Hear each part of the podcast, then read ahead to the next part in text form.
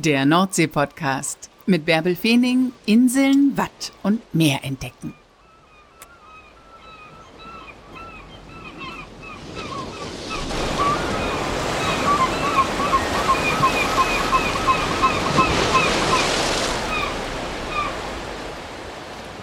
Moin und herzlich willkommen zur 185. Folge des Nordsee-Podcasts. Mein Name ist Bärbel Feening und ich nehme dich hier Woche für Woche mit ans Meer. Und heute erfährst du mal ein bisschen darüber, wie dieser Podcast entsteht. Normalerweise habe ich hier immer Gäste, in dieser Woche nicht. Und das hat den Grund, dass das angefragte Interview nicht geklappt hat und ich in den vergangenen Tagen in einem NDR-Projekt steckte und ja, deswegen mehrere Tage unterwegs war. Und dann hatte ich schon am Wochenende eine Folge über Leuchttürme vorbereitet, weil Leuchttürme einfach solche Sehnsuchtsorte an der Küste sind und ich es immer liebe, wenn ich irgendwo einen Leuchtturm sehe. Und dann habe ich gedacht, okay, ich mache eine Folge über Leuchttürme.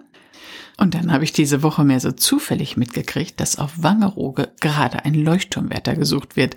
Und zwar für den alten Leuchtturm. Das ist der Leuchtturm im Ortsinneren, der schon seit einigen Jahren geschlossen ist und in dem immer geheiratet wurde. Das ist ein ganz besonderer Leuchtturm. Ich glaube, das war der erste Leuchtturm, in dem Trauungen stattgefunden haben. Und dann war er lange, lange, lange geschlossen und jetzt also diese Anzeige.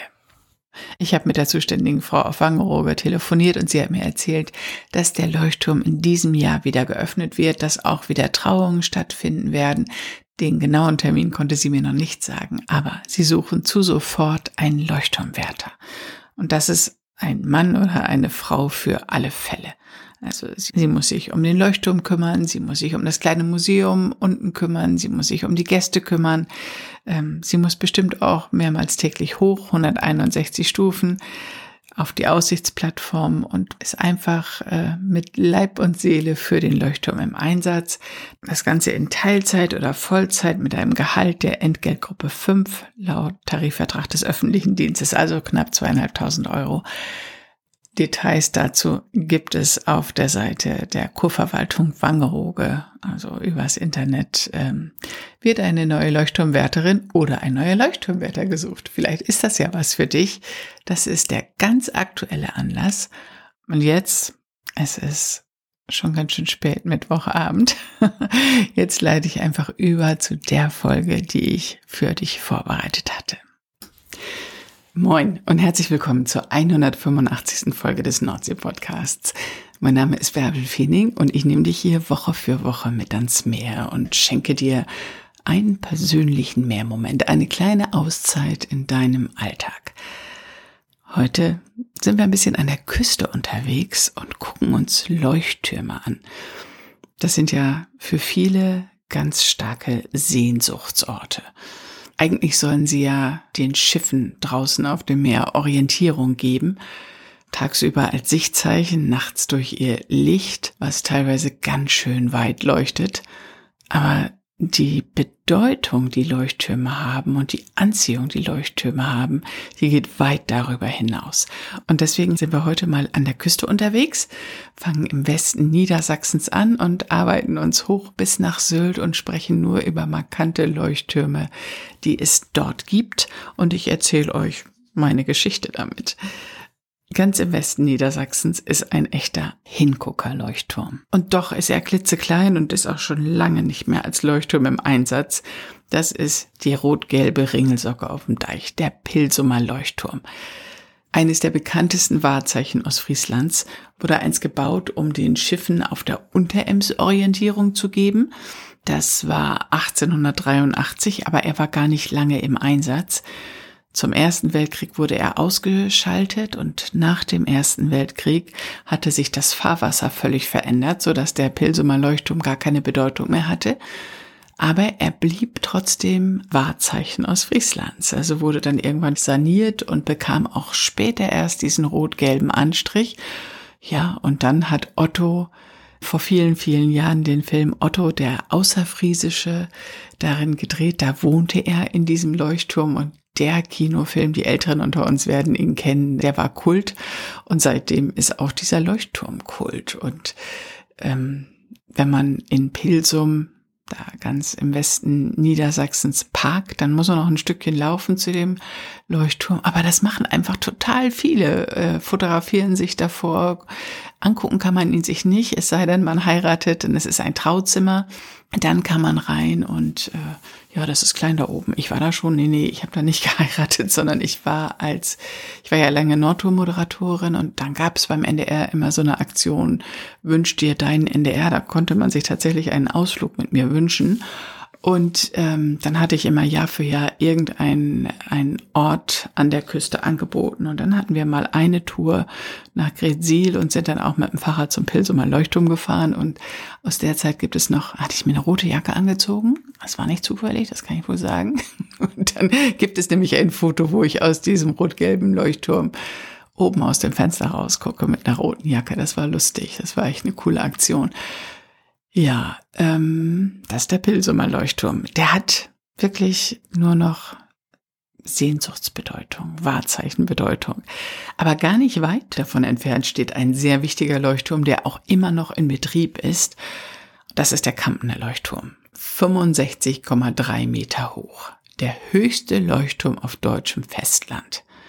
Sieht ein bisschen aus wie der Eiffelturm. Naja, ist eine Stahlkonstruktion und ist auch recht frisch renoviert oder saniert worden und leuchtet jetzt richtig schön in Rot und Weiß.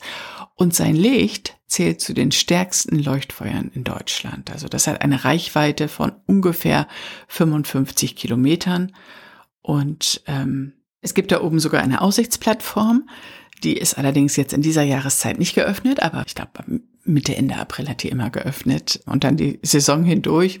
Auf jeden Fall hat man von da oben einen wunderbaren Blick über die Krummhörn. Wir ziehen weiter auf die Insel Borkum. Da gibt es ja diesen ganz markanten Borkumer Leuchtturm. Der ist natürlich kleiner als der in Kampen, 60 Meter hoch, aus dunklen Ziegelsteinen gebaut. Da bin ich auch mal oben gewesen und wollte eigentlich von da oben, da haben wir irgendeinen Film über äh, Borkum gedreht und wir wollten eigentlich von da oben wunderschön rausdrehen aus den Fenstern. Aber da zu der Zeit war von innen drin da Gitter vorgebaut. Also dann war es ein bisschen schwierig, das zu drehen. Aber natürlich hat man auch von dem Borkumer Leuchtturm einen gigantischen Ausblick. 508 Stufen sind's, wenn ich richtig informiert bin. Ihr könnt ja mal nachzählen, wenn ihr hochgeht. Und die Experten unter euch wissen natürlich, dass es auf Borkum nicht nur ein Leuchtturm gibt.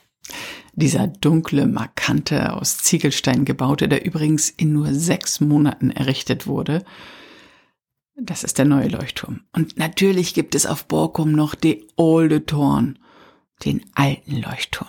Auch aus Backstein gebaut, aber aus hellrotem Backstein, ein echter Hingucker. Und nicht nur das, es ist das älteste Bauwerk auf allen ostfriesischen Inseln.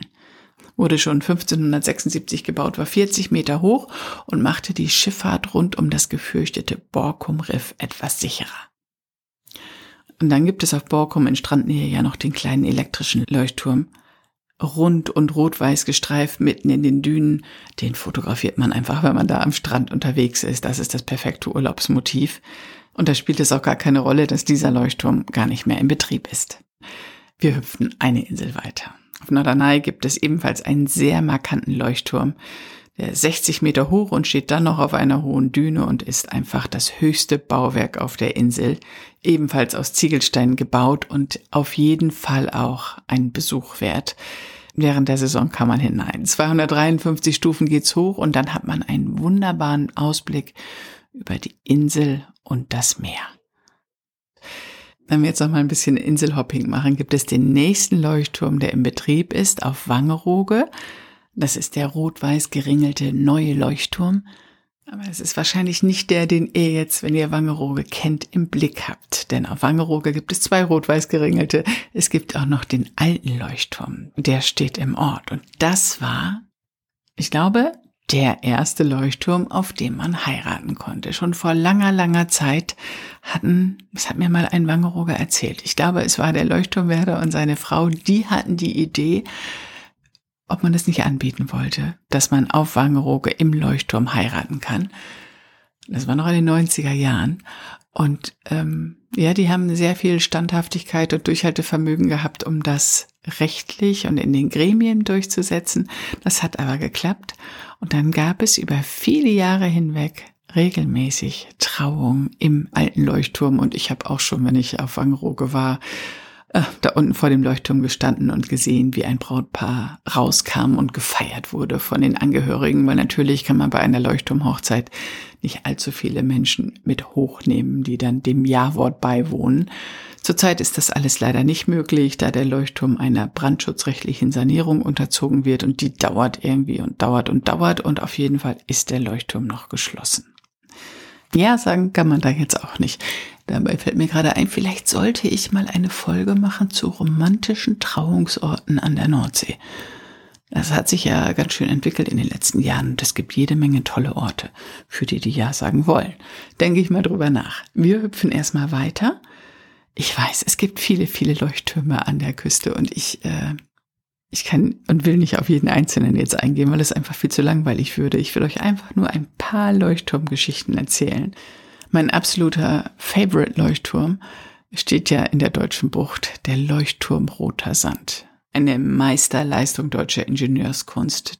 Dieser Leuchtturm bietet nicht nur Orientierung, sondern es ist der letzte Gruß an die Seefahrer, wenn sie hinausfahren aufs offene Meer und es ist der erste Gruß, äh, wenn sie zurückkommen. Dieser Leuchtturm hat einfach so viel mehr an Bedeutung. Und es gibt ähm, dazu schon zwei Folgen hier in diesem, ich glaube sogar drei Folgen über den Leuchtturm Roter Sand. Deswegen will ich jetzt nicht so sehr auf das Bauwerk eingehen, sondern euch meine Geschichte damit erzählen, denn ich möchte so gerne auf diesen Leuchtturm drauf. Ich habe es aber immer noch nicht geschafft. Und ich weiß auch nicht, ob ich es schaffen werde. Der steht ja in der deutschen Bucht, weit, weit entfernt. Früher gab es Gästefahrten dorthin, da konnte man mit sechs, sieben Leuten oder so auf den Turm rauf und dann wieder äh, am selben Tag zurück. Das gibt es gar nicht mehr, das Angebot. Oder es gab sogar die Möglichkeit, dort zu übernachten. Da musste man unterschreiben, dass man nicht sicher ist, ob man am nächsten Tag wieder abgeholt werden kann, weil das einfach strömungsmäßig total schwierig ist, dort anzulegen.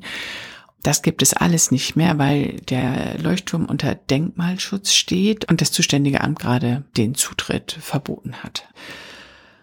Ich habe überall Anfragen laufen, um als Journalistin auf diesen Leuchtturm raufzukommen. Ich stehe bei diesem Amt für Denkmalschutz auf der Liste der Journalisten, die mit zum Leuchtturm rauskommen. Aber wann das sein wird, weiß ich auch nicht. Ich bin von Bremerhaven aus mit Andy Wunderlich, mit dem RIP rausgefahren zum Leuchtturm. Das war auch sehr abenteuerlich. Da haben wir auch einen Film gedreht und haben den Leuchtturm umkreist. Also das ist ein absoluter Tipp, um diesen Leuchtturm überhaupt mal zu sehen, ähm, mit Andi da rauszufahren, wenn er das während der Saison wieder anbietet. Und ich glaube, wenn ich dann tatsächlich mal die Zusage kriegen sollte, dass ich ähm, da rausfahren kann, dann ist der nächste Punkt, wie komme ich da eigentlich rein?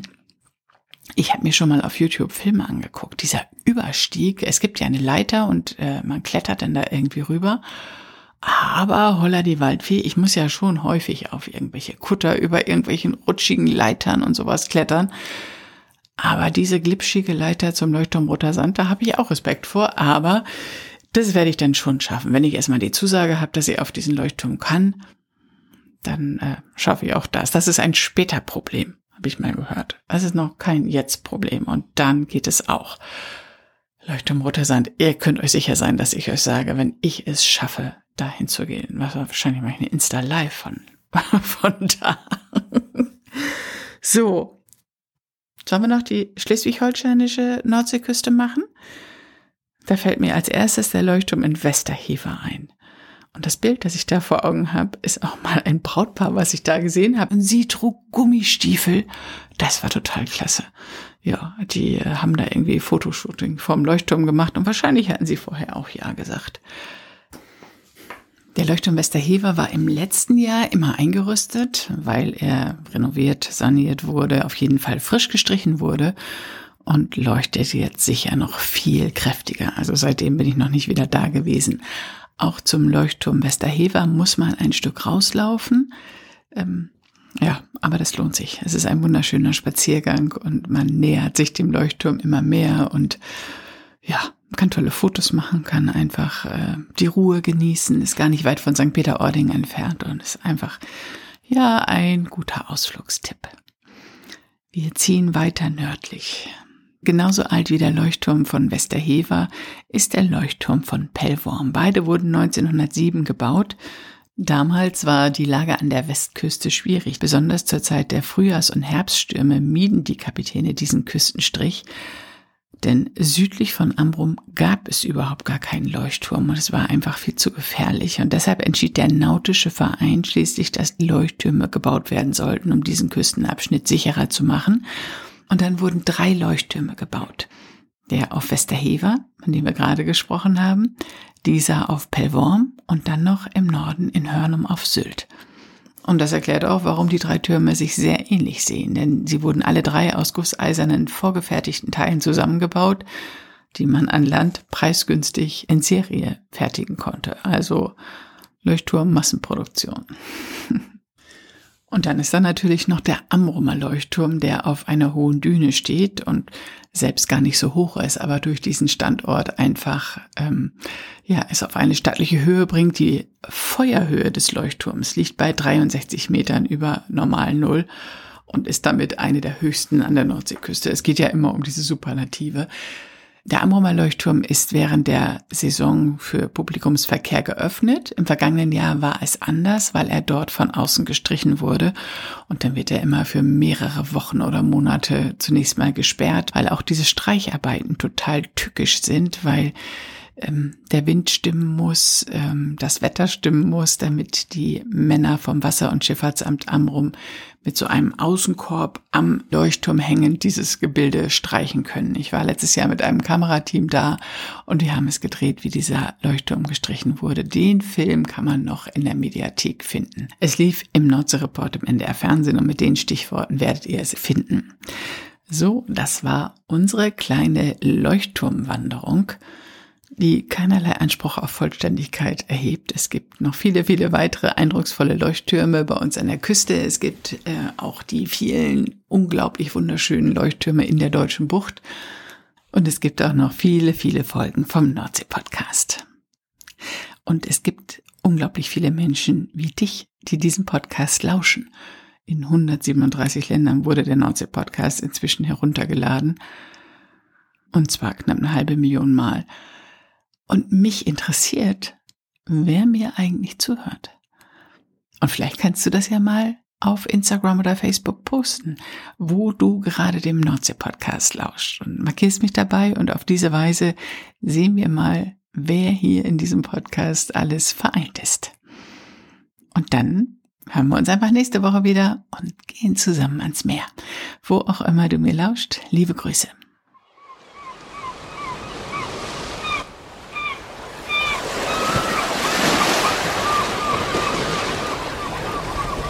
Das war der Nordsee-Podcast, moderiert und produziert von Bärbel Feenig.